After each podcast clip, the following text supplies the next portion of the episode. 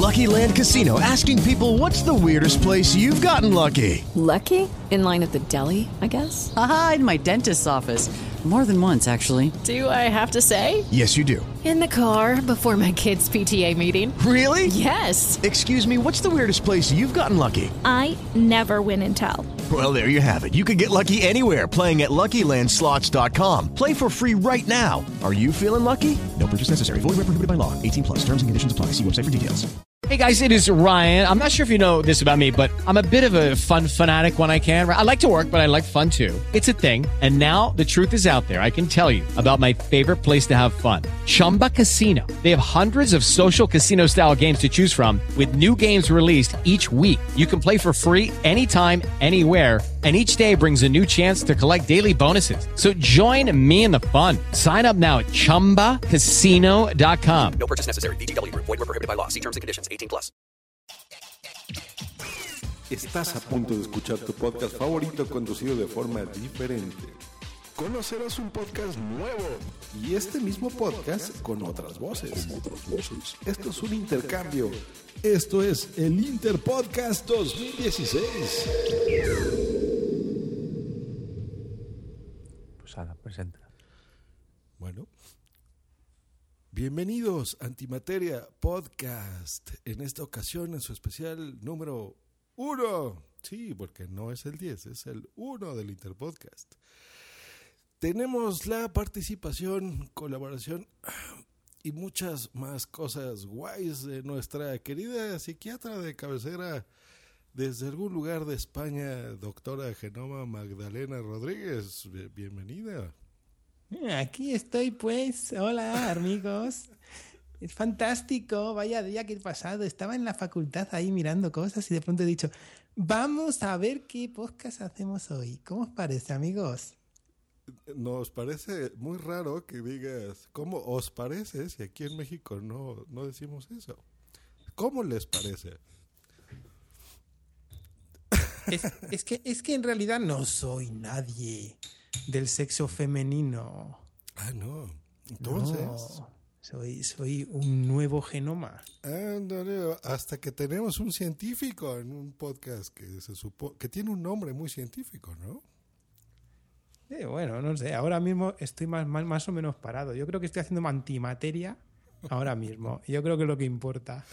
Muy bien, esperamos que no se desmaterialice nuestro estimadísimo doctor Genova Magdalena Rodríguez. Y desde luego a mi querido y gran amigo Eove Salazar Alonso desde Madrid, España, que me da un gusto que todos los días esté pegado últimamente a un micrófono, ¿no? Gracias al Interpodcast. ¿Cómo estás, Eove Alonso? Este, buenas noches quiero pedir disculpas a todos eh, los este, compañeros de micrófono porque estos últimos días este, ha sido muy difícil eh, grabar las grabaciones de, de, este interpodcast y de este podcast en concreto porque eh, todas las tardes me demoraba con el auto y este muy muy muy difícil muy difícil.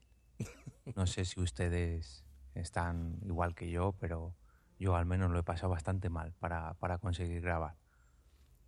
Cuesta, ¿verdad? Cuesta mucho. Es más, eh, ahora son horas curiosas y raras, ¿no? Allá en, en la madre patria. ¿Qué horario es? ¿Qué, ¿Qué, horario tienen ahorita? Este, pues son las las 11 menos 10. Este, allá muy por la noche, aquí, en Madrid. Muy bien, muy bien. Y bueno, me presento y por supuesto su magnánimo líder, maravilloso, carismático, eh, mejor podcaster y sobre todo humilde que soy yo, Argel Griniaga, que lo saluda desde la caótica Ciudad de México, eh, su amigo Lord Kevin Something. Así que bienvenidos a Antimateria Podcast. Pero bueno, como vieron, pues no somos antimateria, somos eh, los chicos del Interpodcast, de un podcast que se graba tan frecuente como una vez al año, ¿no? Sí, o, o, menos, depende del año, depende de los días que tenga el año. Bueno, pedir disculpas a, a los oyentes que hayan oído los minutos anteriores en mi versión mexicana de OV, pedir disculpas, pero es que no me sale el acento mexicano. Y mira que he estado Sí, con un mexicano hace muy poquito. Mira, sí. Y vas a estar hasta- otra vez. Si tiene que pedir eh, o pedir disculpas, yo no sé qué es lo que tengo que pedir. Muy buenas a todos, yo soy Raúl, conocido como Doctor Genoma y soy otro de los cabezas pensantes este año que somos tres de este Interpodcast. Y espero que lo pasen todo muy bien los oyentes de Antimateria y el resto que nos escuchen, claro. Perfecto, pues bueno, nos tocó hacer este intercambio podcastero, está en su cuarta emisión, eh, tercera que tenemos el, el gusto de conducir y de llevar y organizar. Y pues bueno, estamos escuchando este podcast antimateriano eh, que habla de todo menos de la antimateria, ¿no? A mí me gustaría antes, antes de nada eh, decir que, que es todo un gusto grabar una antimateria, pero que una vez que se hizo el sorteo, mm, alguien eh, en los comentarios de YouTube nos avisó de que no servía para nada que nos pusiéramos nosotros para ser pares, porque el sorteo era un podcast contra otro. Entonces nos dimos cuenta después y bueno, pues nos atacó a hacer una, una antimateria con mucho gusto, mucho gusto, mucho gusto, pero no hacía falta que nos incluyéramos a nosotros, al igual que no hacía falta que sacáramos a Josh Green Live. A Josh Green Live. Qué, qué bonito me hicieron, ¿eh? Mi, mi interpodcast, ya que lo estuve escuchando. Me gustó mucho, mucho. Saludos, Pedro. Estuvo muy interesante. Eh, en punto secundario. No decía pu, pu, pu, pu, pu, pu, pu, punto secundario punto com. Muy bonito. Solamente ha pasado un día desde que se podían publicar los episodios, o mejor dicho, desde que se había quedado para publicar los episodios. ¿Y cuántos han salido ya? ¿Sabemos? ¿Tú que los has subido a Spreaker, Josh? Eh, sí, sabemos. Bueno, entro al, a mi cuenta y reviso. Pero van como seis o algo así, siete. ¿Solo? Me parecían más. Sí, no. Lo que pasa es que como les doy mucho retweet y feedback y Van, van seis ahora mismo. algo así. ¿no? Sí. Bueno, yo me imagino Sí. que ya casi vamos por la mitad. Sí, no, no. Eh, no, faltan todavía muchísimos. Eh, espero que no haya sido hasta un error de decir que no había tanta prisa. Pero no, eh, en el transcurso de este mes, ¿no? Sí habíamos puesto que fuese en abril por lo menos. Así que van a tener por lo menos 15 días de podcasting todavía, de, Interpodcast. Pues muy bien. Bueno, ¿y, y cómo, qué tal tiempo hace en México, Josh? Ponnos un poco al día. ¿Qué hora es allí ahora mismo? Ahorita son las 3.50 de la tarde. 3.57. Eh, y está haciendo un calor, pero así, espantoso, espantoso. En las noches es casi insoportable. Y es raro, no sé por qué. ¿eh? Ay, cabrón, y ahorita acaban de escuchar un tráiler o algo. Eh, sí, te está estoy a haciendo un de calor. acabar la semana entonces. Ya, ya, ya, ya. A diferencia de ustedes, por ejemplo, yo ahorita tuve que cerrar la oficina eh, y dejar de ganar dinero. Así es esto, ¿no? Por el podcasting. Pero mm, bien, ¿no? Yo creo que nos hemos acoplado en, los horarios eh, um, para grabar con ustedes, ¿no? Que frecuentemente grabo cosas con, con gente de España. Eh, y pues bien, para mí se me hace interesante y eso yo los admiro a ustedes porque yo a partir de las 6 de la tarde me desconecto de los podcasts y ustedes siguen y siguen. Bueno, yo creo que eso es por los horarios que tenemos aquí en España. Más o menos acabamos todos, si es horario de mañana, a la hora que estás tú allí, yo, Josh, y si no, pues hasta las 8 o 9 de la noche eh, no se llega casi a casa. Así que prácticamente, por eso nos pillas bien. Ahora, ¿A qué hora, a a las qué hora 11. empiezan así su día? Por ejemplo, un día típico de Doctor Genoma, ¿cómo es? ¿A qué hora te, te despiertas? Pues mira, yo, mirad, yo me suelo despertar sobre las 7 menos cuarto de la mañana, me levanto, me aseo, desayuno un poco, cojo el coche y me voy hasta el centro tecnológico, que es el Parque Tecnológico de la Salud, donde tengo el puesto de trabajo, que es en el biobanco, y allí me paso pues unas 7, 8 horas de seguido y a las 3 de la tarde salgo del trabajo y entonces mm, ahí ya tengo que dudar si coger y hacer algo de ejercicio o dar el relevo directamente a mi mujer para estar con el chaval. Ella se va a trabajar y yo lo tomo. Y ahí ya eso es un no parar, no sabes qué va a pasar, porque tienes a un crío de 5 años que no hace más que votar para allá y para acá, salta, juega, papá hace esto, vamos ahora a la calle, ahora no sé qué, bici. Y llega la noche, por ejemplo, a estas horas, y es que se ha pasado el día en lo que tocan los pitos así. No, no te das cuenta. Yo por lo menos no me doy cuenta de lo, cómo ha pasado el día. Y fíjate que me levanto a las 7 menos cuarto y son las 11 y aún así hay pilas. Pero dentro de media hora igual suena un sonido y he caído al suelo. Así. Cao. y listo. Por Dios. Y el tuyo, por ejemplo, en la, en la capital de, de Pero España. no, no vamos a relatar dos horarios españoles seguidos. ¿El tuyo cómo es tu día a día, Josh? El mío, bueno, no es el típico de, de la Ciudad de México, pero es similar. Yo me despierto más o menos como a las 6 de la mañana. A las 6 ya estoy eh, despierto. Eh, ahí ya eh, desayuno algo y yo abro mi oficina a las 10 de la mañana. Entonces, de las 10 a las 6 de la tarde estoy trabajando todo el tiempo. Eh, y ya después de, de terminado el trabajo, listo, ahí es donde ya me desconecto o hago algunas cosas de podcasting si todavía tengo pendientes, algunas ediciones o cosas así de clientes. Em, y en mi caso específico, puse mi oficina a un lado de mi casa. Los que estén escuchando este podcast no ven, pero mis compañeros sí me ven en la cámara. Y esa puerta que se ve acá, ahí llego a mi casa.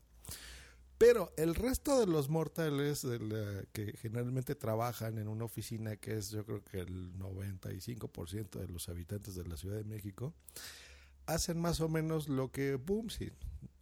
Eh, Boomsy es mi pareja, para los que no sepan, Boomsy Boom. Ella, por ejemplo, se despierta a las 4 de la mañana, cosa que no entiendo porque las mujeres se tardan muchísimo en arreglarse, ducharse y demás. Sale de aquí a las 7, ella entra a las 9, entonces hace dos horas de transporte para llegar a su oficina. Así de grande y caótica es la Ciudad de México. Y eso lo hace casi cualquier persona. O sea, se puede tardar dos o a veces tres horas de su casa a su trabajo. Los horarios de oficina normalmente son de 9 a 5. Yo lo desplacé un poquito, o sea, de, de 10 a 6. Pero es un horario de 9 a 5. Sales a comer más o menos a, a las 2 de la tarde, de 2 a 3. Y luego ya regresas a tu casa y te tardas otras dos horas en llegar. Entonces, más o menos, boom, si aquí ya está como a las siete y media, eh, a las 8 y listo. Entonces ya es cuando ahí aprovechamos a hacer un poco de ejercicio. Ya voy a empezar yo a hacer, porque ya estoy muy gordillo. Eh, pero en casa, ¿eh? O sea, porque no te da tiempo de otra cosa. Y listo a medio arreglar las cosas y demás, ¿no? Digo, nosotros no tenemos hijos, tenemos gatos, pero es como si tuviéramos. y así es un día común, ¿no? En, en la ciudad. Entonces, es prácticamente duermes, vete a trabajar, eh, transporta y listo. O sea, no, no tienes realmente tiempo, ¿no? Como ahorita que oí a, a doctor Genova que pues a las 3 de la tarde, prácticamente 4, ya estás conviviendo con tu familia. Aquí eso es casi imposible, ¿no? Sí, bueno, yo en mi, caso, como acaba de decir Josh, vivo con la mitad de mi familia casi. Ahora es cuando llega mi esposa y a las 10, 10 menos algo es cuando tenemos algo en familia en verdad. Porque, claro, al tener que compaginar horarios y todo, pues es un poco, un poco raro, ¿eh? La verdad, el, decir que, que tienes tú a lo mejor un espacio por la tarde bastante amplio y ver además que es que no lo tienes porque estás en familia conviviendo con, por ejemplo, con, en mi caso con el chaval, y te gusta, estás a gusto y de pronto te absorbe a la vez. Es una situación muy, muy curiosa. No, pues es que es complicado. ¿Y en, en qué parte de España estás, doctor Genova? ¿En qué ciudad? Pues mira, a- desde hace año y medio estoy en la ciudad de la Alhambra, en Granada. Vinimos aquí a buscarnos un poco la vida porque aquí la ciencia en España, ¿qué quieres que os diga? Mm, No es cuestión de reivindicar, pero es que es para dar collejas. En España dar collejas es dar capones detrás de la oreja. Ahí, bueno, les reventé los oídos, pero eso. Sí, Dar un madrazo triste, aquí en bueno. México. Ahí, ahí nos tuvimos que venir a, a buscarnos un poco y estamos muy contentos. ¿eh? La verdad es que la- el, el carácter del norte al sur cambia mucho en España. Ya lo, ya lo verás tú, yo, si vienes al final aquí a Málaga, cómo cambia bastante de Zaragoza aquí. Ah, tú estabas en Zaragoza originalmente.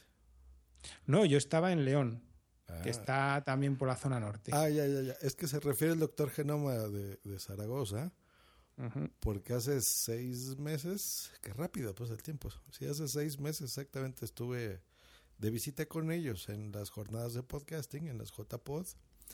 Y ahora repetiré, entonces voy a, a Málaga, ya más cerca de donde estás ahora, ¿no?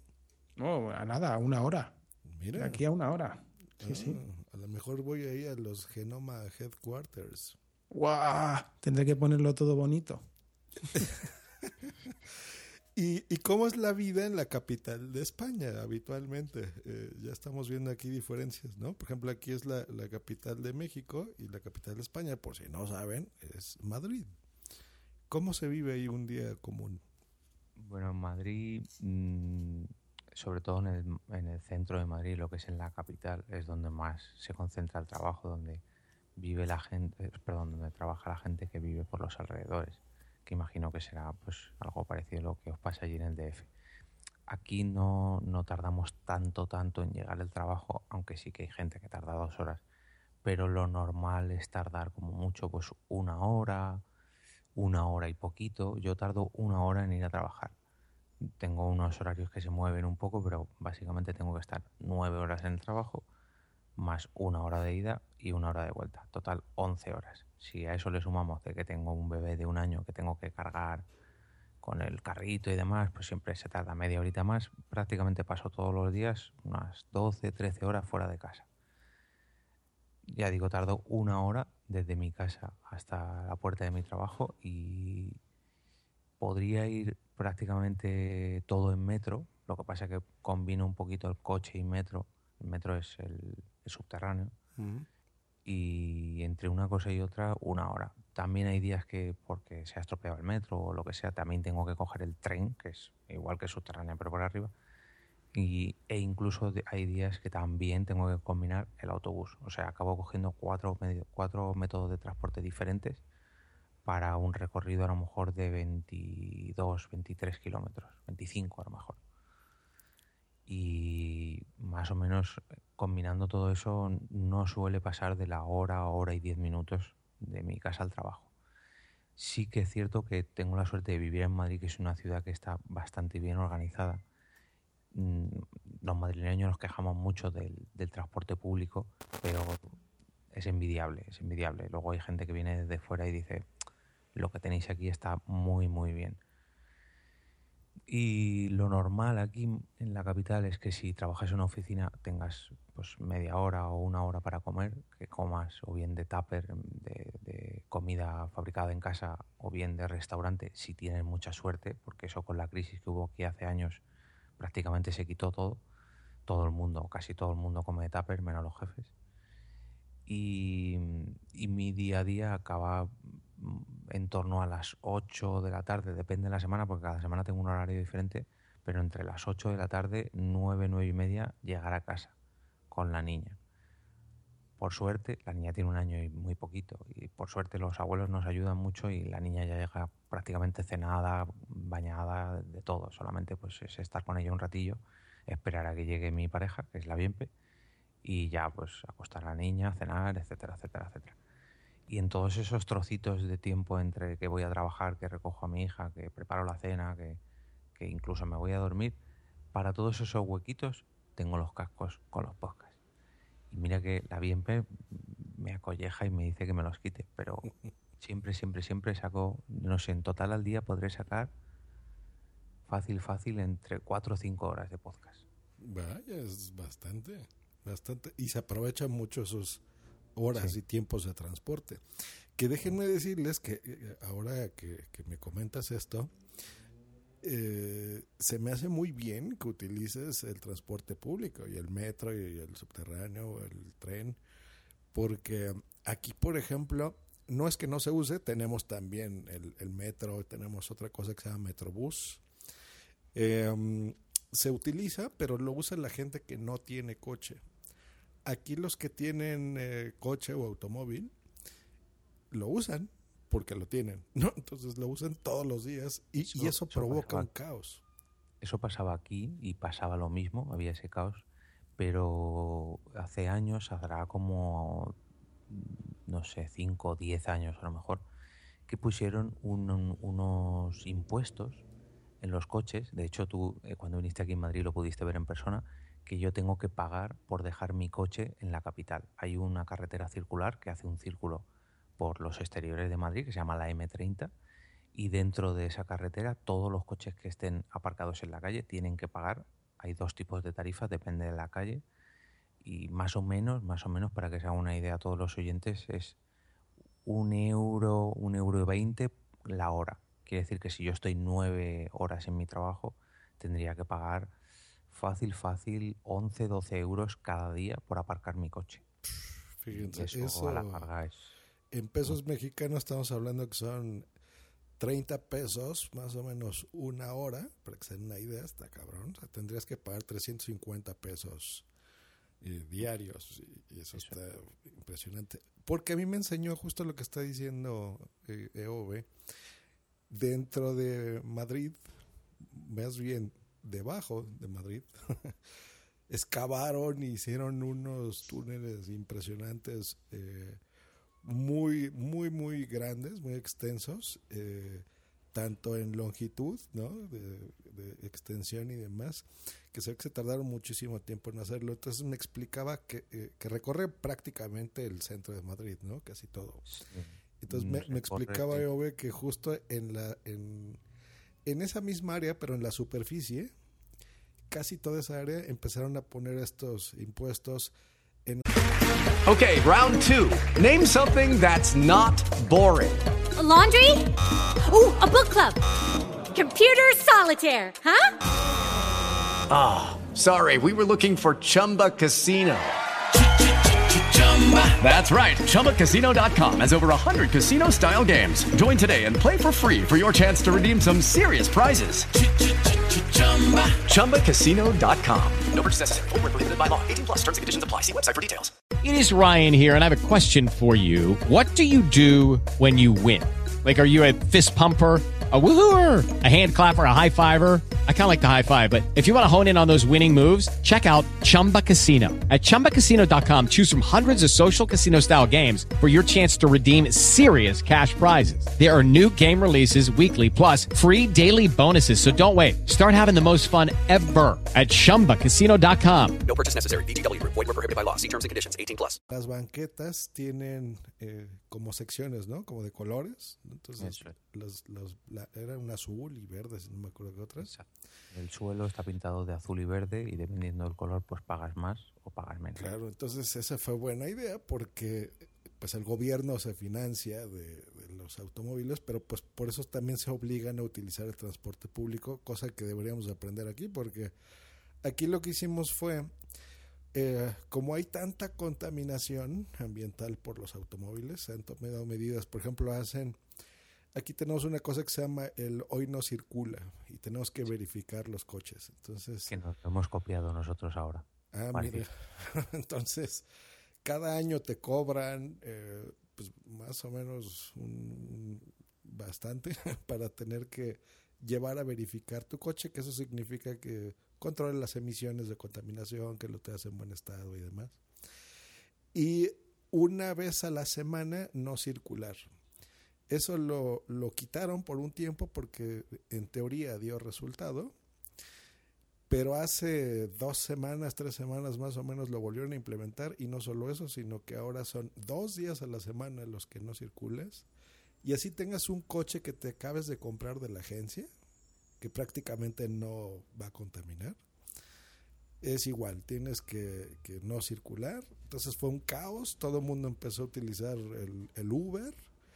Uber por medio de sus tarifas dinámicas empezó a, explotar y empezaron a cobrar demasiado dinero. O sea, el, el, el banderazo inicial, para que se dé una idea, llegó a costar 900 pesos, que eso vendría siendo como, eh, 100, como 80 euros. Mucho, muchísimo. Eh, y bueno, ha sido un, reverendo caos, ¿no? Y todo por eso, por porque la gente a veces no quiere utilizar el transporte público y, quiere moverse en, sus autos. Aquí, eh, a los pocos meses de que estuvieras tú, tú estuviste en octubre, pues más o menos en diciembre, enero, se alcanzaron unas cotas de contaminación en Madrid que eran bastante peligrosas, pese a que todos los años anteriores se habían alcanzado esas mismas cotas este año digamos que ya se lo habían tomado más en serio. Y lo que hicieron fue prohibir eh, que los coches aparcaran. En estas zonas que te decía antes, la zona azul y la zona verde, mm. si tú no pagas, mmm, hay un revisor que pasa de vez en cuando y si tú no pagas, te multa.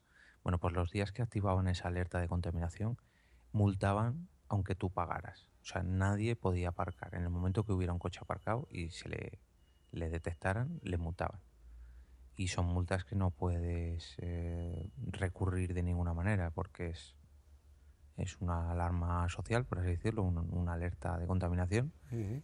no hay, es así, se prohíbe el estacionamiento de todos los coches. Y la verdad que son medidas que, hombre, pese a que al principio son difíciles de tragar, pues benefician a todos. Igual que el impuesto este, el impuesto al principio cuando colocaron las máquinas donde tú echas el dinero para uh -huh. sacar esos tickets de zona azul o zona verde, la gente las, las aporreaba y las desmontaba para, que no, para no tener que pagar. Uf. Pero a lo largo de los años todos hemos acabado pagando. No, no, no, qué, qué, horror. Ahí es donde agradeces, ¿no, doctor Genoma, de estar en Granada? yo, yo soy, oyendo, soy un verdadero privilegiado. La verdad es que, igual que en León, son ciudades semi grandes, semi pequeñas, León más pequeña incluso que Granada, pero bueno, aparte que lo que dice Jorge de, de los servicios estos de pago que se llaman hora en la gran mayoría de los sitios, de, línea azul, línea verde, línea naranja, había también en León, dependiendo de, de quién es la zona, de, quién vive allí. Eh, es, es, lo que lo que dice, es algo que, que, hay que pasar por el aro, pero tal vez es lo que es verdad, es, es demasiado coche. Aquí en Granada, por ejemplo, también se, se ha detectado que hay demasiada contaminación y es verdad, yo todos los días en Granada, para que os hagáis una idea, es como una pequeña Madrid, en la que es una ciudad muy, muy cosmopolita, con mucho turismo, mm. donde existe una gran metrópolis que son las eh, verdaderas ciudades dormitorio que están alrededor. Yo vivo en una de esas ciudades dormitorio y por eso tengo que coger el coche para ir a trabajo. Si no, me encantaría coger un transporte público. Es una de las cosas que la verdad es que me, me fastidia porque yo en León, por ejemplo, iba en bicicleta a trabajar. Era de los que yo cogía la bicicleta para ir a trabajar porque me parecía una bobada coger el coche para hacerme 4 o 5 kilómetros, que es lo que, lo que tenía que hacer. Sin embargo, pues es verdad, es, es, lo peor. Yo todos los días coger el coche, tener que ir ahí, además han, de esto que arreglan a lo mejor como ahora alguna zona de acceso y lo empeoran. Entonces es más estrés y de pronto mm, te tienes que levantar antes o salir antes en el coche porque no estás a gusto, simplemente. No es cuestión de que llegues tarde al trabajo o no sino que tú vas conduciendo y es mejor a lo mejor llegar 10 minutos antes al trabajo por el mero hecho de no tragarte atascos o, malos accesos en, en, la ciudad. Y eso que es pequeña relativamente Granada. Lo que pasa que eso, que al ser eso una ciudad de dormitorios que rodean a Granada y vamos todos hacia el centro. Pues se, colapsa bastante. Pero aún así yo estoy muy contento, no, no me quejo para nada. Estoy en la gloria de eso de tener casi todo, pero no estar en una superurbe, macrourbe como la, la vuestra, la verdad es que me gusta y también a, a, lo mejor en un tiempo, pues, vete a saber, a lo mejor me tengo que ir a alguna de, de esas ciudades, no me importa, pero por ahora se vive bien. Es un sitio que si no habéis venido ninguno de los dos, bueno, tuyos yo creo que no.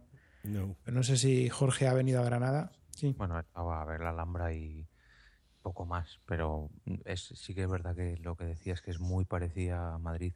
La- una de las calles centrales de Granada, no sé cómo se llamará, no sé si es la Gran Vía, pero vamos, Sí, ahí es Gran Vía de Colón, sí. es igual que la Gran Vía de Madrid, lo que pasa que más reducido, más pequeñito, pero es que es igual.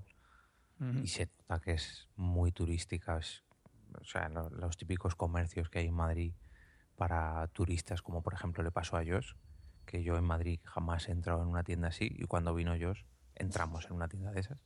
En Granada también. Sí, pasa mucho eso, ¿eh? que generalmente donde vivimos a veces no, no vamos, ¿no? A las cosas que un turista generalmente va, ¿no?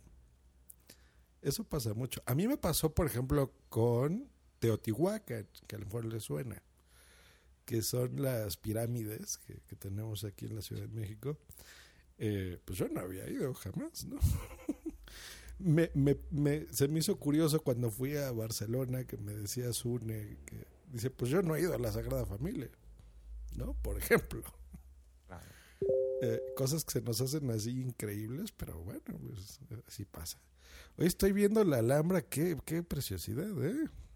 Sí, la verdad es que es muy bonita, pero yo vine de turista. Desde que estoy aquí tampoco la he visado. Eh, peco igual que vosotros en, en el tema este del, del turisteo. Yo creo que todos los que vivimos en ciudades con cierto turismo o alguna algún evento turístico, alguna cosa de este estilo, no es lo que menos nos llama. Aquí, por ejemplo, en Granada, mm, lo que más llama es el, el entorno, porque tenemos una de las estaciones de esquí más importantes a nivel europeo y dicen que mundial, que no lo sé, por, la- por lo que se ha vivido, que es Sierra Nevada, a media hora. Y luego a 45 minutos tenemos la playa. Entonces, pues como que nos da igual, ¿sabéis? ¿no? Las cosas monumentales y el turisteo que hay aquí es como que la gente que vivimos por aquí nos da igual porque hay muchas otras cosas que ver y, y desestresarse que meterse en el meollo, porque aquí lo de turismo es ojito, ¿eh? Aquí en el sur no es que lo expriman, es que lo exprimen tres veces. O sea, te pueden, di- directamente te pueden secuestrar, a lo mejor para traerte y, y que consumas algo de, de, lo que, de lo que ofrecen. Sí, sí. Está, además, yo recuerdo cuando fui a ver la Alhambra, que es que eh, las colas y las- los autobuses y todo lo que estaba preparado como si fuese, no sé, como, como a lo mejor en Nueva York la Estatua de la Libertad, ¿sabes? Que está preparado para que solamente vayan turistas, que no sirve para nada, que, que es un negocio redondo. Pues era igual en la Alhambra. Que es un monumento, ¿vale? Sí, es muy bonito, pero está tan explotado, tan... Yo no sé, a mí es que me costó encima un dineral la entrada porque hay que cogerla con tiempo, en fin, que no es... Es un monumento que está es tan, tan visitado que, que a mí hay veces que me tira para atrás. Lo voy a ver porque hay que verlo, pero hay veces que prefiero algo más tranquilo, más escondido. Ya. Sí, sí, sí. Pero mira, bueno, tú ahí tienes el, el Xanadu en lugar de Sierra Nevada. También se llena Es que eh, eh, está muy bonito, ¿eh? El Xanadu es eh, una... Ah, mejor explica tú, pues tú vives ahí. A la gente que no lo, lo ubique. Sanadú es un centro comercial que abrieron ahora ya hace 15 años, a lo mejor, algo así. Y se caracteriza porque tiene, mm, aparte de cientos de tiendas y un gran centro comercial donde hacer la compra y demás, cines, eh, un circuito de cars, en fin, tiene un montón de, de ocio. Tiene una pista de nieve artificial eh, situada en medio de- de un descampado, o sea, en medio del campo. En medio del campo hay un centro comercial con una pista de nieve de, me parece que es un kilómetro, y es nieve artificial que está mantenida ahí 365 días al año. Entonces, eh, claro, mm, viene gente de todo el mundo, sobre todo cuando se abrió, a, a verlo, porque por lo menos cuando se abrió, ahora no sé, creo que también, pero cuando se abrió solamente había dos en el mundo. Una estaba en Abu Dhabi y otra en Madrid, en, en Arroyo Molinos. Y es bastante, no sé, es algo bastante curioso. No es que sea muy barato, o sea, para entrar tienes que pagar un alquiler de pista, por así decirlo, y si no llevas tu ropa, también alquilar la ropa y la tabla y eso para poder esquiar. Pero aunque sea solamente para asomarte y, y- y tomarte un café, una Coca-Cola, como hicimos con Josh allí, en una chimenea artificial, rodeado de una pista de nieve artificial, que parece que estás en, no sé, en, en, pues en Sierra Nevada, por ejemplo. Lo que pasa es que estás a lo mejor fuera, en la calle, hace 40 grados y es pleno verano. Pues eso lo puedes hacer cualquier día del año. Y es bastante curioso, aunque sea para verlo, está bien. Dentro, bueno, quizás desilusiona un poco porque luego dentro es la sensación que, que ves ya es todo es artificial porque ves todos los hierros, todas las máquinas que echan nieve y demás. Mm. Y pese a que está muy bien decorado, pero ya digamos que le ves el truco. Pero bueno, es algo que si vienes a Madrid y no te importa perder una mañana o una tarde a verlo, está bien. Bueno, es entretenido.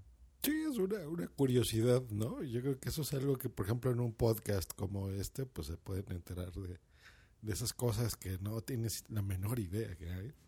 Por ejemplo, aquella vez estaba haciendo calor y pues todos con ropa normal, ¿no? De calor, eh, playeras, camisetas. Y es muy curioso porque estás ahí, aparte de que lo ves y sí tiene ese kilómetro y se impresionante porque es muy alto y muy, muy largo también.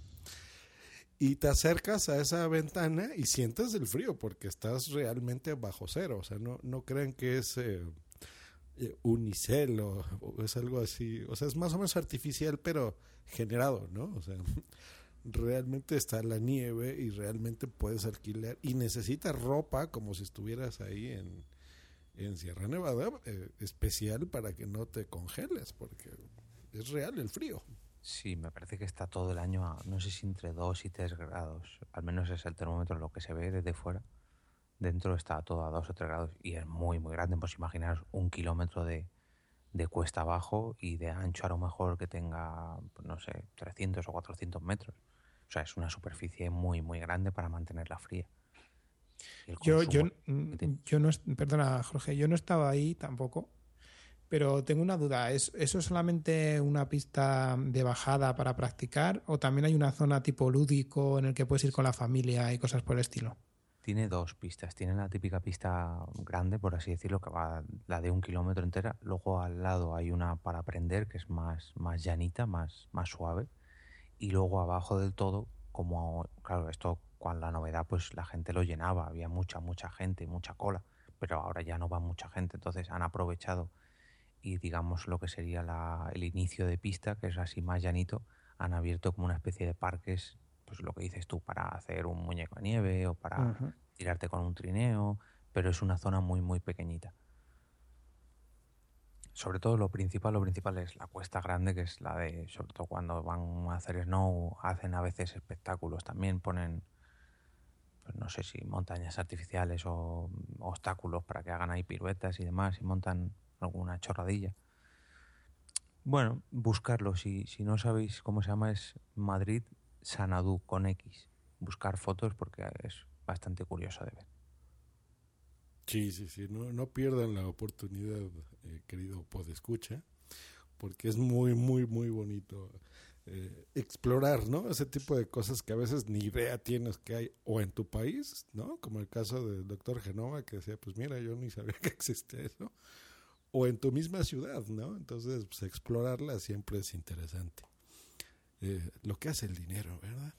Y hablando de dinero y recordando que estamos en Antimateria Podcast, pues vamos a, a nuestra gustada sección eh, armándola con Josh Hell, por ejemplo, se me ocurre, en donde recordemos que es la sección en la que se está armando una, una computadora, eh, un ordenador, dice en, en- en las- en el viejo mundo, y... em, pues bueno, ya hemos escuchado en- a lo largo de estos eh, anteriores episodios de Antimateria, pues eh, que armarla no necesariamente es ir por lo principal, ¿no? Que se nos ocurre.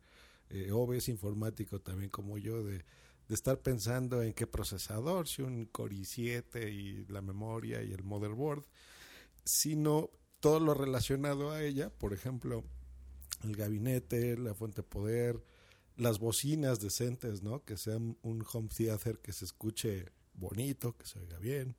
todo lo que ya, ya se ha recomendado aquí en Antimateria. Y hay otra cosa muy olvidada que creo yo que debe de tener cualquier equipo de cómputo personal, eh, que es un buen micrófono. Un buen micrófono. Ese gran olvidado, ¿verdad? Que siempre... Eh, yo recuerdo antes de que conociera el mundo del podcasting, pues lo, lo, más cercano a tener un buen micrófono era uno como los que venden en el chino, ¿no? que son de estos de plástico que tenían dos entradas, una verde y una rosa. auriculares. Y eso se oye, aparte que se escucha fatal, eh, las grabaciones también son horribles, ¿no? Para videoconferencias y esto, y es, es algo horrible. Así que, este, pues yo creo que inviertan también en un buen micrófono y por ejemplo, ¿qué, ¿qué, micrófono se te ocurre, mi estimado EOB, que podamos recomendar aquí en Antimateria? Uno que nunca se nombra, que yo creo que ya lo teníamos que tener tatuado todos, porque mmm, estamos hartos. Yo no sé, llevo cinco o seis micros ya comprados en lo que llevo grabando podcast, que es el famoso Audio Técnica ATR 2100 USB. Es correctísimo. Para empezar, es yo creo que lo más recomendable. Si de hecho yo si me hubiera comprado este micro nada más empezar, no me hubiera gastado tanto dinero como me ha gastado en otros micros. Porque es, eh, bueno, bonito y barato. Exacto. Bueno. Dentro de lo caro es barato, a lo que podría costar. Sí, pues les explico un poco el lado técnico de este micrófono y por qué lo recomienda EOB y por supuesto aquí en Armándola con Josh Hell. El, es un micrófono que es, eh, bueno, se llama, técnicamente es dinámico. Ustedes lo han visto como en los reporteros, ¿no? De televisión, que van ahí con un cubito de plástico con el logotipo de la televisora y va ahí una muchacha guapa eh, entrevistando a gente o viendo qué pasa, ¿no? Ese es un, un micrófono dinámico, es uno que tú puedes tomar con tu mano, tiene un cuerpo eh, resistente y pesado. Entonces, si se te cae o algo así, no, no creas que se va a estropear tan fácil. No se va a dañar. Te tienes que dar un buen, pero muy buen pero golpe. Mucho, sí. a todos se nos ha caído un micro en nuestra vida. Eh, y a diferencia de los otros que son más profesionales, que es un micrófono de condensador, que estos son eh, generalmente más caros, y sí son muy, muy delicados. Entonces, eh, yo creo que una buena recomendación pues es irte por un dinámico como este de Audio Técnica. Número dos, tiene su propia interfase de audio integrada a este micrófono. Eso significa que lleva dentro del micrófono una tarjeta de audio, por lo cual no es necesario, bueno, no es necesariamente necesario conectarlo a un eh, mixer, decimos aquí en, en, México, en España una mesa de mezclas, porque eh, tiene una conexión dual, que así se llama, o híbrida, entre un cable XLR, que eso tú ya lo pudieras expandir en un futuro, por ejemplo, para conectarlo a una mesa de mezclas y poder hacer cosas como esto, por ejemplo, eh, subir aquí, ecualizar mi voz, bajarla, los graves, que se oiga de un lado, que se oiga del otro. Eso, eso ya lo harás tú después con una mesa de mezclas. Pero, eh, ay, ya le moví todo aquí. Deja bajarla acá. Eh, eso lo puedes hacer con el cable XLR, pero tiene un cable, ay, me oigo muy fuerte ahora, ¿eh? ahí está, ya le bajé un poquito. Tiene también entrada para el, un cable mini USB. Por eso es la interfase de audio que lleva integrado este micrófono. Entonces, tú lo conectas a tu computadora u ordenador, laptop o portátil. Eh, y tu computadora automáticamente le va a proveer de energía al micrófono suficiente para que funcione. En el micrófono, si tú acostumbras eh, hacer algo que técnicamente se llama monitoreo, que no es otra cosa más que escucharte a ti mismo, le puedes conectar dentro del mismo micrófono tus audífonos, ¿no? O cascos en España, entonces se los pones dentro del micro.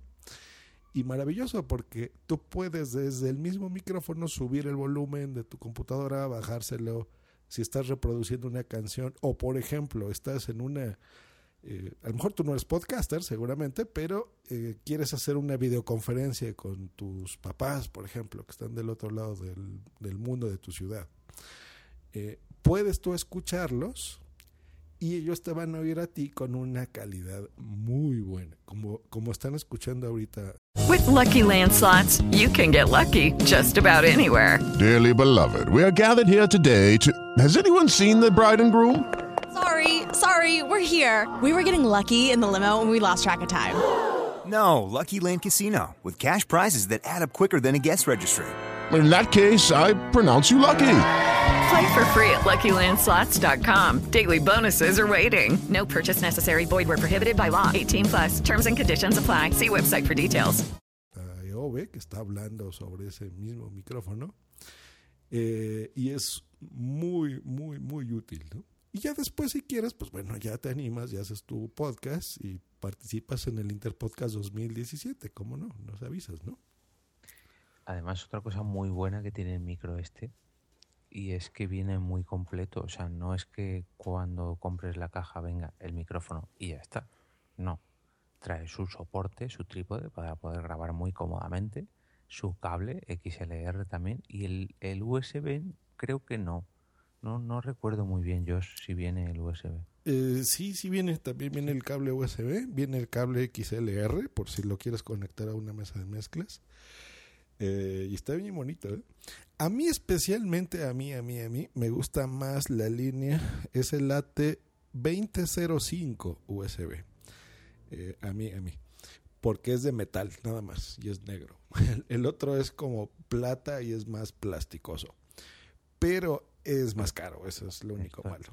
Y la, electro, la electrónica, que es lo importante, y la cápsula, es exactamente la misma que el 2100. Y esta maravilla la puedes conseguir. Es raro porque lo puedes encontrar tan caro como 220 euros, 120 eh, o 40, que son pesos mexicanos serían 5 mil pesos, 3 mil 200 u 800 pesos. Entonces, hay épocas, hay temporadas en donde bajan de precio y lo puedes encontrar muy barato, generalmente en Amazon, eh, que lo podrán comprar con un enlace que le pondremos aquí de, de, un podcast muy interesante que se llama ¿Por qué Podcast? Bueno, no, no, no, da igual, porque es... Ah, no, porque es de Amazon Estados Unidos, ¿ves? Sí, es cierto. Pero bueno, eh, búsquelo en oferta. O sea, de vez en cuando échense así un, un clavadito, como decimos por acá, en Amazon. Eh, lo pueden encontrar también ahí, o en Mercado Libre, por ejemplo, ¿no? aquí en México. Eh, cómprenlo cuando haya oferta, pero les aseguro, y se los acaba de decir Eove, tanto Eove como su servidor hemos gastado fortunas comprando muchos micrófonos o, o, caros que no son tan prácticos o baratos por querernos ahorrar un poquito de dinero eh, que a la larga nos hacen gastar más. Eh, hemos comprado muchísimas cosas para, para tratar de, de, complacer a usted, querido, pues escucha, eh, y que tenga un buen sonido. Y este micrófono, como dijo ya es muy bonito, es barato y está muy bueno. O sea, la verdad es una gran inversión que su podcast lo va, digo, su computadora lo va a agradecer y cualquier persona que lo use, ¿no? Eh, y no necesitan comprar nada, o sea, ya tiene todos los accesorios y está muy bueno, está muy bien. Pues sí. Pues ahí está su querida eh, sección de Armándola con Josgel. Yo no sé, yo si tú escuchaste lo que hicimos ayer en, en Porque Podcast con el Tecnovidas, pero yo solté ahí una exclusiva y tengo que empezar a preguntar ya sobre esa exclusiva. No sé si estuviste atento sobre mi futura próxima compra. Oh, sí. Una MacBook mm. Que te vas a comprar. Pero fue de charletas, ¿no? Tecnovidas. Ay, hostia, perdón. bueno, un saludo para Tecnovidas y para charletas. eh, estoy mirando, pero claro, he mirado cosas nuevas y. Hombre, sí, a mí me gustaría cogerme algo muy nuevo, muy grande, muy caro y muy todo, pero, pero va a ser que no. Entonces tengo que buscar alguna generación de MacBook o MacBook, mm, yo no sé cómo se llaman, pero a lo mejor que tengan un par de añitos o algo así. Algo que, que en su época saliese muy bien, muy bien. Así que a ver si algún oyente o tú o el doctor Genoma me aconseja sobre alguna algún modelo concreto de MacBook y empezar a buscar algo que tenga, no sé, dos, tres años como mucho. Como mucho. Eh, lo, lo dijiste bien. Bueno, no sé si quieras contestar, doctor Genoma, si no yo te puedo decir. No, más que nada que querrás pantalla, ¿no? No, no, no, no, al No revés. pantalla. Portátil pequeñito para poder llevarme. Yo es que mira, a eso sí que te puedo comentar un poco, porque yo soy de Mac desde hace, espera, a ver, desde 2007. Y por temas de los laboratorios y estar siempre moviéndome y tener un equipo más o menos compacto, siempre he sido de los de 13 pulgadas. Entonces, el primero que tuve fue el MacBook, aquel negro tan bonito Oh, y sí. tan cookie que era, de policarbonato. Mm. Y aquel aparato, mm, vamos, increíble. Sí. Increíble. Es un, era un aparato fantástico. Lo, lo perdí, así como lo oyes, y me tuve que comprar en 2011 otro MacBook Pro, en este caso de aluminio. Y es el que tengo todavía. Le amplié, eso sí, le tengo ampliado el disco, le puse uno híbrido para que fuera más rápido. El híbrido es eh, que tiene un poco de espacio en SSD de carga y el resto es el tipo mecánico normal. Y luego le amplié también a 8 GB de memoria, que tenía 4. Y está como el primer día. No tengo. Sí, sí, sí, os lo digo en serio. Es un aparato que, vamos, no lo- y lo tengo encendido, eso sí, os lo digo así también, ¿eh? Es un portátil y no lo apago. Lleva, eh, bueno, el otro día lo apagué, igual llevaba dos años o algo así casi encendido. Sí, sí, sí, te creo, sí. No, no lo apago nunca y es un portátil. No tiene ruido, solamente bufa ahora, porque claro, con el tema de actualizaciones y cosas por el estilo, pues eh, cuando a lo mejor hay un vídeo o ahora si pusiera, porque los oyentes no lo escuchan, no lo saben, no lo ven, pero yo, por ejemplo, he preferido no poner el vídeo en Skype, mis compañeros sí, pero yo prefiero no ponerlo por dos situaciones. Una, porque mi línea, y lo sabe mucha gente de ADSL, es fantásticamente penosa y puede que me comiera bastante ancho de banda. Y luego que a lo mejor empiezan a bufar, a hacer ruido los ventiladores, que es lo único que, que sí que se nota, pero es un portátil y tiene ya, pues ya ves, de 2011, tiene unos años. O sea, mm, yo ya te digo Ya. que por calidad es, seguro que ellos que te va a decir algo parecido. Ya ábrelo, ¿eh? Ya dale una buena limpiadita, que está bien que sí tienen... Sí, ¿verdad? Sí, ya, ya le toca, ya le toca. Yo acabo de abrir el mío por primera vez desde hace dos años que lo compré.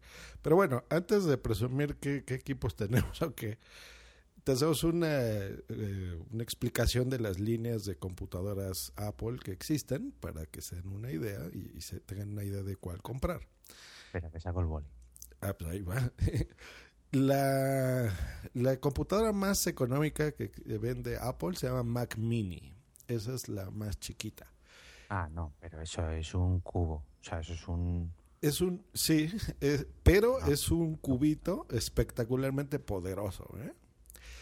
Y mira, este se lo recomendaría a gente que viene de Windows como tú, que generalmente ya tiene pantallas, ya tiene teclados, ya tiene su mouse, ya tiene ahí un, un monitor de, de tamaño decente, o sea, tiene muchas cosas, pero digamos que ya está harto de Windows o le falló su CPU, ya no quiere eh, seguir con Windows, quiere experimentar Mac OS X.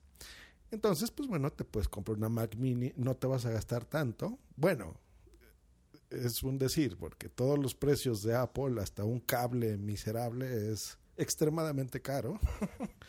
es la verdad. Lo vale por las cosas como las que ya comentó el doctor Genoma. O sea, tú puedes tener tu computadora prendida desde que la compras y en 10 años no le pasa gran cosa. Eh, pero bueno, puedes empezar con esa, con la Mac Mini. Ventajas, pues el precio, número uno, tiene muchísimas conexiones, eh, eh, por ejemplo, de eh, conexiones que se llaman Thunderbolt de USB 3.0, le puedes conectar monitores de, Windows, por ejemplo, de PC, o más modernos de, de Thunderbolt de la misma marca de Apple, etcétera. La puedes expandir. Eh, las contras, pues es el y eso es casi en cualquier producto de Apple. Casi como tú lo compres, es como va a ser siempre. O sea, a veces es difícil expandirles de algo. De la memoria, ¿no? no se diga el procesador, no se lo puedes cambiar. El disco duro en algunos modelos se los puedes cambiar ahora por los de tecnología flash, ¿no? Que son casi cualquier computadora que compres ahora de Apple ya, ya es así, discos SSD que son rapidísimos a morir, eso sí, te va a gustar mucho. Entonces, bueno, puedes empezar con, con la Mac Mini, por ejemplo. Luego, acá... Lo he tenido, de hecho tengo uno en el trabajo que yo creo que si lo pido me lo dan o, me lo venden, pero ¿Eh? no, no, o sea, vale, me gustaría tenerlo para probarlo y para cacharrearlo, pero no porque no es lo que necesito. Yo ahora mismo necesito un portátil. Un portátil. Entonces ahí tienes tres opciones de portátil está la MacBook, que, tiene poco que salió, la, la, revivieron porque ya no existía, que es el reemplazo de la que acaba de decir el doctor Genoma, de esa negra y blanca preciosa, que yo tuve una blanca también, de estas. Que si no es porque le tiré un líquido encima burbujeante y fresco en unas JPOD 14, seguramente seguiría vivo todavía. Pero bueno, ahí fue idiotez mía, no fue culpa de la marca. Eh, entonces esas las desaparecieron, hicieron unas MacBook Air y hace poco las acaban de revivir. Eh, la MacBook en sí ya no te la recomendaría mucho porque ya no tiene conexiones de nada. o sea, ah, vale, esta es la que la abrieron y debajo no tenía, solo tenía batería y una pequeña plaquita, ¿no? Y sí, y nada más tiene una sola conexión, que es en donde tú le pones el cable de energía para que se funcione y se cargue la batería.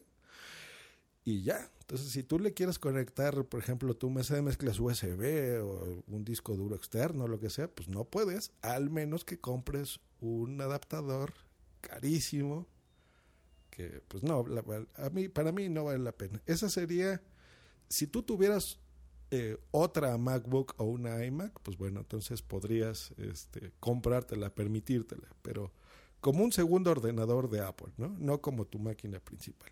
Entonces esa la descartamos. No, descartado. Este no me vale. Esa no. Y luego sigue la MacBook Air, que en su día, yo creo que la van a descontinuar, fíjate. En su día era eh, pues la Mac, una portátil, una laptop eh, muy, muy, muy delgada, muy, muy bonita, de un diseño muy espectacular. Y con un poder reducido por precisamente esas características, ¿no? Entonces, desde 11 pulgadas, es un poquito más grande que un iPad que tú conozcas, eh, hasta 13 pulgadas, por ejemplo. Entonces, es delgado, poderoso, pero no tanto, ¿no? o sea, puedes correr cosas, pero... Mm, eh, no sé, a mí no me convence tanto. Tiene precios de 899 dólares. Usted, querido, pues escucha la conversión a su moneda a mil dólares más o menos. Es el, es el precio de una MacBook Air. Le dura mucho la batería, eh, del modelo más básico 9 horas hasta 12 horas más o menos. O sea, todo el día la puedes traer, muy delgadita. Entonces, si quieres ultra portabilidad, pues bueno, esta puede ser tu, tu computadora. Te sirve para todo. si tú vas a editar una foto, hacer un podcast, editar incluso una película, pues lo puedes hacer. No es tan poderosa, pero se defiende, se defiende. Y luego terminamos con la que tenemos el doctor Genoma y su servidor, que es la línea profesional de las portátiles que se llama MacBook Pro. Aquí hay dos tipos de MacBook Pros, las que no tienen pantalla retina y las que la tienen. Yo tengo la de 13 pulgadas retina eh, de disco SSD, 256 gigas, que es bastante suficiente para todo. Y eh, esa, básicamente lo, lo que la diferencia de la que tiene retina y no, es el disco duro, por ejemplo si para ti es muy importante eh, la capacidad del disco duro, cómprate la que no es retina, porque tiene un disco de 500 gigabytes o hasta un terabyte lo puedes pedir. O si no, se lo quitas y le pones otro y se acabó, ¿no? Y tiene todavía, la que no es retina, una um, unidad que se llama SuperDrive, que es otra, en Windows se conoce como un quemador, ¿no? O el DVD de toda la vida. El DVD. Eh, y las que son retina, ya adiós esa unidad, ya no tienen, ya no tenemos SuperDrive, ya no hay eh, lector de discos, eh, pero ganas en el en velocidad, que es el disco famoso SSD. Yo, por ejemplo, en, en prender y apagar mi MacBook Pro me tardo pues, cuatro segundos, tres segundos, ¿eh? O sea, de cero a funcional, o sea, le aprietas y es un, dos, tres, cuatro y ya está. o sea, es así de rápida, ¿no? La, la computadora. Lo único malo es el precio, que es carísimo, o sea. Ya, ahí es donde empiezan las pegas. Esto es como cuando te dicen, "Bueno, vamos a ir de viaje, vamos a mirar el hotel, el avión, pero vamos a ver cuánto te va a salir. Pues te va a salir la más barata en 1.300 dólares, que eso serán que como 1.000 euros, ¿no? Una cosa así. Em, pero es un equipo que yo creo que puede estar contigo unos 10 años, ¿no? Tú, tú no puedes decir eso mismo de una laptop con Windows, ¿no? Esa es la, la gran diferencia, por ejemplo. A ver, no. No, no vayamos por ahí. O sea, por poder puedes. Te va a aguantar. Ahora, un, un portátil con 10 años, no le pidas. mm, O sea, abre como mucho una página, un Facebook o algo así y ya está. Pero funcionar funciona. Pero- Sí, sí, sí, pero me refiero mucho. Lo que pasa es que Apple si algo tiene, y no es por ser fanboy ni nada de eso, sino el, el sistema operativo es muy bueno. O sea, Mac OS X es muy, muy, muy estable, ¿no? Siempre lo ha sido, yo creo que desde Tiger, ¿no? que le, han puesto ahí nombres de felinos. Em, y es relativamente ligero, ¿no? Entonces eso hace que a través de muchos, muchos, muchos años tú puedes actualizarla eh, una MacBook, aunque sea muy viejita, o que incluso ya sea descontinuada, ya no tenga soporte ni garantía por Apple, es muy probable que puedas tener un sistema, si no el más nuevo, el anterior, ¿no? Eh, por ejemplo, ahorita yo tengo el, el Capitán, que es el OS X. Van por números, esta sería la versión 10, 10.11. Y aunque yo tuviese, no sé, dos versiones atrás, por ejemplo, em, en Windows sería, por ejemplo, ahorita van en Windows 10. Digamos que tuviera, antes de ese fue el 8.1, luego el 8 y luego el 7, ¿no? Sí. Entonces, digamos que yo tuviera, por ejemplo, 8, le pudiera yo poner el Windows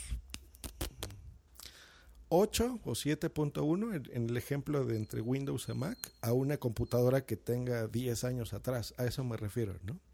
Vale, vale, vale. Ya te capto. Entonces no va a ser tan obsoleto y el hardware es muy probable que siga funcionando en 10 años. ¿eh? O sea, por eso la diferencia de precio, por eh, la cantidad de, más bien la calidad de componentes que, que tienen estas máquinas. Que ese también es otro pero, porque se te puede descomponer por el motivo que sea y pues es muy caro arreglarlo. ¿no? Ese es el, el pero, ¿no? el contra. Eh, yo te recomendaría, en tu caso, y para lo que sé que la podrías utilizar, que te compres, por ejemplo, una MacBook Pro, si puedes, de hace unos tres años, cuatro años incluso. Pero es, es grandecito. O sea, el Pro es el que tenéis vosotros. Eh, Yo casi que preferiría un Air. Mm, Para lo que yo busco, que yo busco algo súper ágil, para, sobre todo, sobre todo para cuando me voy a grabar un podcast a casa, una casa que no es mía, algo que no me ocupe nada. O sea, algo que me aguante tres horas grabando y ni siquiera lo voy a editar ahí. O sea, lo quiero nada más que para grabar. Para grabar. Bueno, eso dices, sí lo vas a editar ahí, ¿eh? vas a ver. Audition, te vas a olvidar de Audition, vas a usar un software que se llama Logic Pro X, que ya No, te explicaré cómo. Pero quiero decir que no va a ser mi ordenador principal, ni mucho menos. O sea, yo lo quiero más que nada por movilidad y por probar. Porque de hecho me tengo que comprar otro portátil. No, no es algo que me urja, pero el que tengo yo pues ya tiene pues ocho años o algo así. Y hombre, puedo hacer una grabación, pero corro el riesgo de que se reinicie o que le pase algo así. Ah, ya, ya, ya. Y quiero algo súper pequeño. O sea, de hecho, si pudiera grabar con una tablet, con, con, con un iPad, yo lo haría. Me podría comprar una Surface, que es un, una especie de MacBook Pro, pero de Windows, mm, también muy bueno. Sí. Pero no quiero porque para gastarme mil euros en un Surface me cojo un MacBook y ya de paso pruebo eh, la manzana prohibida. Ya, por ejemplo. Pues entonces sí, una MacBook Air yo creo que es una muy buena decisión. Eh, yo no he podido, yo de esa no la he utilizado, no sé si, si Raúl, el doctor Genoma, la haya usado alguna vez, pero sí es Yo sí, sí, sí la, la he usado, pero no mía. Mm. La he usado con compañeros de trabajo y eh, está limitadilla. Pero claro, comparándola con un Pro, evidentemente, yo que funciono todos los días con el Pro, el Pro mío, lo que he comentado antes, el MacBook Pro que tengo, lo tengo conectado, sí, pero tengo luego en casa, al tener 13 pulgadas, lo tengo conectado a una pantalla de 24. Evidentemente, es, es un portátil mm, de sobremesa, pero adaptado. Y luego me lo llevo. Lo de la movilidad, pues, ¿qué quieres que te diga? Al fin y al cabo, es lo que dices tú, ¿no, Jorge? Si lo único que vas a hacer es eso. Pero es que también te digo lo que dice yo, es que al final vas a tirar de más. Vas a querer hacer más en un momento determinado y a lo mejor ahí se te queda un poco ahí. Pero vamos, tampoco vamos a hacer aquí ahora maravillas en el podcasting. Yo utilizar el podcasting igual lo que se queda un poco corto es a lo mejor si quieres coger y editar un vídeo en Final Cut y empezar a dar procesos y tener al paralelo un Adobe Photoshop. Entonces ahí sí que va a quedarse ahí, pero para un proceso así simple como el que quieres utilizar tú, te puede servir perfectamente. Yo el que Sí. he usado es un, un MacBook Air ya de hace, pues igual antes de esta generación, no sé cuándo salió, de los primeritos, ¿eh? Y de 11 pulgadas, además. Fíjate. Que era una, una cucadita el aparato, pero claro, Sí. está un poco ahí limitado, pero, pero es un maquinón igual. Sí, o sea, no, podrás hacer muchas cosas al mismo tiempo, pero sí podrás hacer de todo. E- Eso es la conclusión. Sé que sí te puede servir. Bueno, pues más o menos ya sé por dónde ir buscando, porque no sabía si el tamaño también aquí influía mucho, o sea, entendía que, que contra más dinero me gastaran mejor iba a ser, pero claro, quiero algo que sea que esté bien, pero para lo que voy a usar tampoco me voy a comprar un maquinón porque realmente es que un portátil luego yo no le uso. Yo tengo mi portátil aquí que tiene 8 años y a lo mejor le he encendido, no sé, 20, 30 veces en 8 años. Ya. O sea, está nuevo, tampoco es... Con esto me voy a obligar a usarlo también un poco pues, para el tema profesional mío, porque a mí me interesa conocer este sistema operativo. Claro. No es algo que necesite como el PC de sobremesa, por ejemplo. Pues pensando en eso, te voy a hacer un regalito y si ya seguramente ya la tendrás la próxima vez que nos veamos, entonces te voy a, a dar un adaptador de esa MacBook a tu monitor externo que lo vas a agradecer mucho, ¿eh? porque como la pantalla es muy pequeñita, esa, bueno, de las viejitas, ¿no? Me decía eh, el doctor Genova que hay desde 11 pulgadas, Sí. ¿no? Sí, estoy viendo los nuevos yo y sí, desde 11. Entonces ahí sí se te va a quedar un poquito corto, eh, y más tú y yo que, que no tenemos tan buena vista, eh, y no es retina, entonces te va a servir, vas a poder grabar, pero lo que dice el doctor Genova, que aunque tú ahorita no, no, no, no digas, más bien, no pienses que va a ser tu ordenador principal, va a terminar siéndolo, entonces mejor que lo tengas en una pantalla grande. Eh, entonces te lo, te lo voy a pasar porque ya, yo ya no lo uso, te lo, ya te lo llevo. Eh, pero pues muy bien, yo creo que esa es una muy buena recomendación, así que disfrútala. Nada más cómprala, ah, fíjate con quién y, y, pues, ahí Sí, ya la claro. revisas, ¿no? Hablaré con los compis de aquí de, del GUNCAM, de- del gu- de grupo de usuarios de Mac de la Comunidad de Madrid, que son amiguetes todos, y le diré, oye, cuando alguno vayáis a jubilar algo o os enteréis de alguna oferta, me avisáis, porque esto lo tengo en mente, pero ahora me he atrevido a confesarlo en público. Sí, vimos que casi te mata tu mujer, hombre. Sí, sí, sí. No, porque ella no va a poner un duro, pero veremos si no me cuesta el divorcio. No, no, esperemos que no, esperemos que no. Nada más se le alejas, no le vaya ahí a escupir o a hacer algo. No, yo mm, en un portátil sí que, digamos, no me duele tanto gastarme el dinero. En un teléfono no. En un teléfono a mí me duele pagar, pues prácticamente lo mismo. Mm, un poco menos a lo mejor que la idea que tengo yo de un portátil. Claro. Pero en un teléfono sí que me dolería mucho. De hecho, jamás. Yo creo que invertiría tanto dinero en un teléfono. Sí, Sobre sí, todo sí. porque es algo que puedes perder, se puede caer, se puede... Pero en un portátil sí que, no sé, no, no me va a doler tanto gastarme el dinero que sé que cuesta. Y no, y, y mira que duele, o sea, sí duele al principio. Yo ya pienso igual que tú, eh, es caro, pero bueno, en mi caso es una herramienta de trabajo, entonces así como un taxista se tiene que comprar un coche muy caro, pues yo me tengo que comprar una computadora poderosa porque pues es de mi trabajo. entonces ni modo, ni hablar. Pero bueno, muy bonito. Ya os iré preguntando cosas porque me- es que lo voy a encender y os juro que he tocado dos, dos ordenadores Mac en toda mi vida y tengo 32 años. Cuesta, ¿eh? Al, principio eh, eso se llama ser un switcher, entonces cuesta porque de repente dices, ay, ¿y ahora aquí cómo le hago? No es tan diferente en algunas cosas, pero mm, ya después eh, te acostumbras y es más fácil, te vas a acostumbrar a usar mucho los gestos eh, y ya después cuando utilizas tu, tu, tu máquina de Windows te vas, vas a decir, ay, ahora cómo le hago esto que hacía yo en la Mac, ¿no?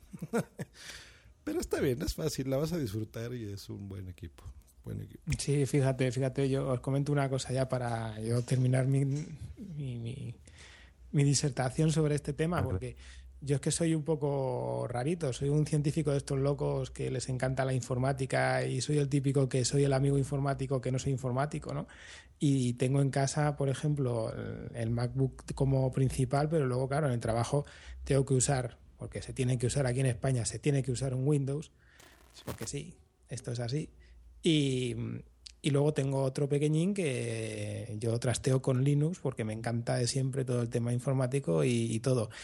Y sabéis lo que ha pasado, que al final tengo las máquinas virtuales corriendo en el MacBook y juego a todo directamente con ese aparato. Es increíble. O sea, mm, dicen, además, es una, una, una cosa muy curiosa que, un- que, el me- que el mejor aparato para correr un Windows es una Mac. Sí. Y, y lo haces desde la máquina virtual y lo ves. Es increíble. Es una cosa que eh, parece que lo estamos vendiendo aquí, los Apple y toda la pesca, pero solamente hay que saberlo usar un poco y tener un poco de cabeza y de pronto te das cuenta de lo que, de lo que inviertes en un cacharro como, como este, este estilo. Yo estoy contigo, Jorge, en lo de los teléfonos y más luego cuando empiezas a tener gente pequeña ja, como los críos, en cuanto ves que tienes que comprarte un móvil y vas mirando, empiezas a, a ver y las prioridades y es que no puede ser, no puedes comparar ahora mismo querer comprarte un móvil a la, a la, a la altura de quererte cogerte un MacBook, por ejemplo, ¿no? Y, y ahí dejo la puya para los manzanianos y, y fanboys de Claro, iPhone claro. ahí. Sí, no, ya. Use- usen un Xiaomi baratísimo. Pero bueno, ya, hablemos de otras cosas. Pues bueno, ya para, para ir terminando este, este muy bonito antimateria, eh, pues hablemos algo de lo que nos gusta, ¿no? Del podcasting. No sé cómo ven diferencias entre, eh, por ejemplo, antimateria, entre este tipo de, de podcast a los españoles, el ritmo. ¿Cómo lo sienten ahora que han escuchado, por ejemplo, este mismo podcast antimateria? Pues mira, a mí antimateria, y esto os lo he a vosotros antes de empezar a grabar, me resultaba muy curioso porque no tiene ninguna sintonía, ningún tipo de sintonía. Pero sin embargo, los podcasters mantienen el ritmo durante todo el episodio sin necesidad de poner una musiquita o de poner un tono o de poner... No, es una charla y mantiene el ritmo durante dos horas a lo mejor. Y no decae en ningún momento. Eso a mí me cuesta mantenerlo. Muy curioso. ¿eh? Como ahorita no tenemos idea de qué íbamos a hablar y, y mira, estamos hablando de Sierra Nevada, del Xanadu y acabamos con las MacBook Pros. y a ti, mi estimado doctor Genoma.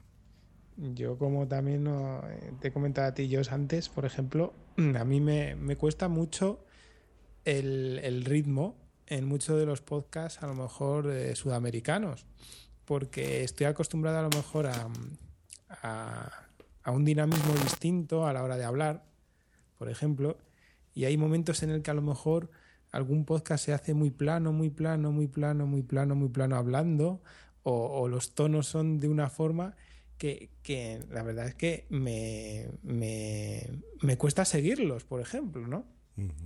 Y, y, es una de las cosas que me, que me da rabia a veces, porque de esto que pierdes la concentración, tengo yo muchas veces podcast, digo sudamericanos porque son los que más o menos puedo seguir así de decir, eh, tienen un ritmo, una temática que a lo mejor me gusta, voy a escucharles y de pronto pues pierdo el hilo o sea, me evado porque el ritmo de, a la hora de hablar y el tono hace que me vada. Así como lo que dice Jorge de que eh, en algunos podcasts eh, como este de antimateria, ¿no? No meten música y tal, tampoco es algo que a lo mejor sea necesario, pero sí a lo mejor para mí el tener subidas y bajadas de ritmo o, o, o en ese caso a lo mejor meter un poco de música en algún podcast sí que me vendría bien por lo menos para despejarme. Yeah. Porque hay algunos que sí que entro yo en barrena y igual soy capaz de estar escuchando un mismo podcast 20 veces para intentar escucharlo entero. Pero, pero es curioso. Y no se diga el lenguaje, ¿no? Aparte del estilo. Que es oh, pero eso se aprende, eso es muy bonito. La verdad es que el lenguaje con los podcasts es lo mejor. Aprendes lenguaje de, sin querer, de una forma, in, vamos, y luego estás hablando con gente, te encuentras con gente de distintos países y te das cuenta que les entiendes o, o les puedes eh, soltar alguna broma y ellos se quedan a cuadros, se quedan un poco pillados diciendo, ¿y este tío cómo sabe qué digo yo esto? ¿Dónde digo yo? Claro, porque eso es lo interesante que aprendes, ¿no? Yo creo que eso es de lo que más me ha gustado a mí de convivir estos años en, en ambos lados, en distintas podcastferas. Eso, aprendes mucho y a mí por lo menos eso es lo que me gusta más, ¿no? De oír de todos lados.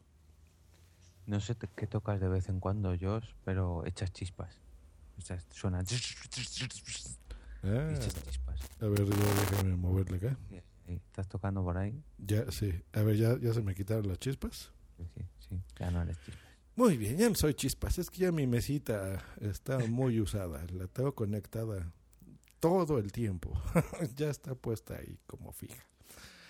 Es eh, curioso cómo te acostumbras. Mm, al principio, yo creo que si solamente escuchas podcasts españoles, en nuestro caso, o mexicanos, en tu caso, al principio como que te cuesta un poco acostumbrarse, pero es cuestión de, de nada, de dos o tres episodios, cuatro, cinco como mucho, mucho, mucho, y te acostumbras. O sea, te parecen eh, como si fueran podcasts que lo realiza alguien de, de, de, la ciudad de al lado. O sea, no aprender idiomas, bueno, idiomas, aunque todos hablemos castellano, pero aprender diferentes dialectos, por así decirlo, con los podcasts es muy sencillo porque realmente estás asistiendo a una conversación de gente que, que, tiene sus expresiones, que tiene sus, su, ¿cómo decirlo? Su, su, manera, sus gags, sus, su forma de hablar y es muy, muy fácil entenderlos y acostumbrarse a ellos. Al principio cuesta, cuesta, pero a mí no me, no me duró nada, o sea, no sé, yo calculo que cinco episodios como mucho. Claro, y, y, es que traemos eso a colación, por eso queremos tomar eso, retomar eso aquí en este podcast. Por eso, ¿no? Para hacerles la invitación de, de lo que es el Interpodcast. Ay, Dios mío. De conocer pues distintas culturas, distintas formas de hablar, lo que hemos dicho aquí al inicio, ¿no? Por ejemplo, de, de, cómo son tan similares y distintas a la vez, ¿no? Nuestras ciudades, nuestra cultura, nuestra forma de hablar, de comer, de expresarnos. Y eso, eh, aparte del contenido del podcast independiente, pues lo, se te queda, ¿no? como dice Ove, a los cuatro o cinco episodios, más o menos ya vas entendiendo el estilo, la forma y vas a conocer muchísimos podcasts interesantes y mucha información muy buena, ¿no? Eh, entonces, no, los invitamos a eso, a que no digan que no a la primera, de que digan, ay, se me hace muy raro cómo hablan. Sí se te va a hacer al principio, ¿no? Como cuando cambias de Windows a Mac. Pero después te acostumbras, aprendes y te la pasas muy bien. Entonces, cuando el doctor Genoma se refería a Sudamérica, eh, entendamos aquí en América que no estamos hablando de Colombia para abajo, ¿no? Colombia, Argentina y Chile, sino en España, curiosamente, Sudamérica le dicen a todo lo que sea abajo de Estados Unidos. Sí, lo englobamos, es que somos así. Claro, Así- claro, todo. Es que es así. No existe el norte, el centro y el sur, sino todo es el sur. ¿no? Qué bonito. Está todo el sur, Sudamérica y Estados Unidos. Y, y de Eso es. Canadá ya ni... vamos, Canadá no, no existe, ¿no? Es lo que dicen. Eh, entonces, pues sí, está bien. A mí al principio me costó, pero fue rápido. Y, y estos señores este, pues, también se han adoptado muy bien, ¿no? Eh, creo yo. Pues ya de cuántos años tenemos de conocernos, siete años o por ahí, ocho, nueve. Yo- mira, conocer.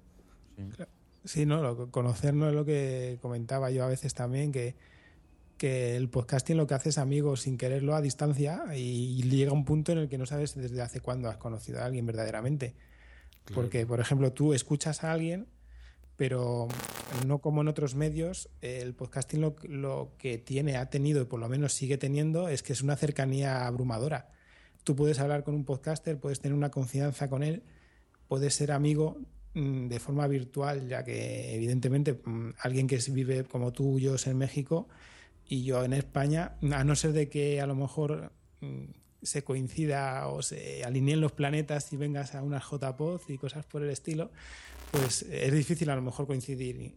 Entonces, eh, es algo mm, que enriquece más allá de la cultura que captas con el podcasting, que es que pillas amigos y como estabas comentando, ¿cuándo hace que nos conocemos? Pues yo te puedo decir, pues hombre, te conozco verdaderamente de hace seis meses, pero es mentira. Físicamente, ¿no? Eso es, eso es. Es- Es algo que es curioso de, de explicar, pero así es, ¿no? O sea, hay, hay una cercanía eh, de que conoces a la persona más que a su vida, ¿no? O sea, a lo mejor estos señores pues no conocen ni a mi mamá, ni a mis otros amigos virtuales, ni a, ¿no? Ni a mi familia, ni a mi esposa, pero eh, llegas a conocer a la persona y cuando nos vimos, por ejemplo, hace seis meses que está diciendo aquí el doctor Genova, es como si nos, no sé, yo, yo lo sentí como si estuviera viendo un amigo de toda la vida, ¿no? Eso es. Fue muy, muy curioso. eh, teníamos ya la confianza completa, ¿no? De entrar a tu casa, de comer en tu mesa, de, de tomarse una cerveza juntos o, o hablar de lo que normalmente hablamos porque llegas a tener esa afinidad y esa conexión muy especial. Y eso gracias a eso, a que no nos cerramos, no somos un grupo de, de decir, ay, no, yo no voy a oír podcasts españolas porque hablan curiosísimo, o no voy a ir a podcasts mexicanos, o de Centroamérica, o de Suramérica, ¿no? o de Norteamérica, o de Rusia, o de Japón. Creo que de todos los países que acabo de decir, yo escucho un podcast. Fácil. Facilísimo. Y, y conoces a, a la gente. Entonces, pues, bueno, yo creo que con eso vamos dando cierre Sí, vamos a ir cerrando. a este bonito podcast antimateria. Mm, Yo ojalá y pueda viajar a, a todos estos países de los podcasts que escucho a la gente para poder conocerlos. Pero lo que sí he hecho ya es moverme por aquí, por España, y prácticamente viaje que hago, viaje que intento quedar con, con alguien que conozco. Ya a lo mejor no porque grabe podcast, sino tan siquiera porque escuche podcast, porque realmente eh, siendo mm, oyentes en común de un podcast, acabas haciendo amigos también. O sea, no solamente con los podcasters, sino eh, se crean verdaderos vínculos entre la gente que escucha determinados podcasts o que tienen un podcast en común y que incluso eh, el podcaster de ese podcast no conozca a los oyentes, pero los oyentes entre sí sí. No sé si entendéis por dónde voy. Y ese, esos pequeños eh, vínculos se van creando poco a poco, poco a poco, y no nos damos cuenta, pero pasan años y años, y luego te tienes amigos en prácticamente cualquier ciudad. O sea, yo me he ido a, no sé, a, a 600 kilómetros de aquí, en una ciudad donde no conocía a nadie, he escrito un tuit y he tenido dos o tres personas allí para enseñarme la ciudad o para invitarme a tomar un café o lo que fuese. Y eso, todo eso ha sido gracias a esto. A eventos como el Interpodcast, eventos como las JPod, eventos como, pues, pues eso, lo que estamos hasta la nariz de, de grabar. Spot Nights. Exacto, eso es. Claro, sí que, pues bueno, eh, escuchen muchos podcasts. Usted, querido, pues escucha que, los disfruta y pues no tenemos que decirle que les gusta, ¿no? Porque nos están escuchando. Pero pues sí, eh, inviten a más gente, ¿no? A, sus otros amigos eh, del mundo real. bueno, todo el mundo es el mismo, pero que conozcan más podcasts, que eh, yo tengo otro amigo eh, muy querido español que dice, eh, que dice que, por ejemplo, realmente a todas las personas les gustan los podcasts, pero no lo saben. Y, invitaba a decirle a él mismo, pues, a ver, dime cuatro cosas que te gusten a ti, ¿no? Entonces ya él le dice, nah, pues mira, a mí me gusta el automovilismo, me gusta la cocina, me gusta el humor y otra cosa, ¿no?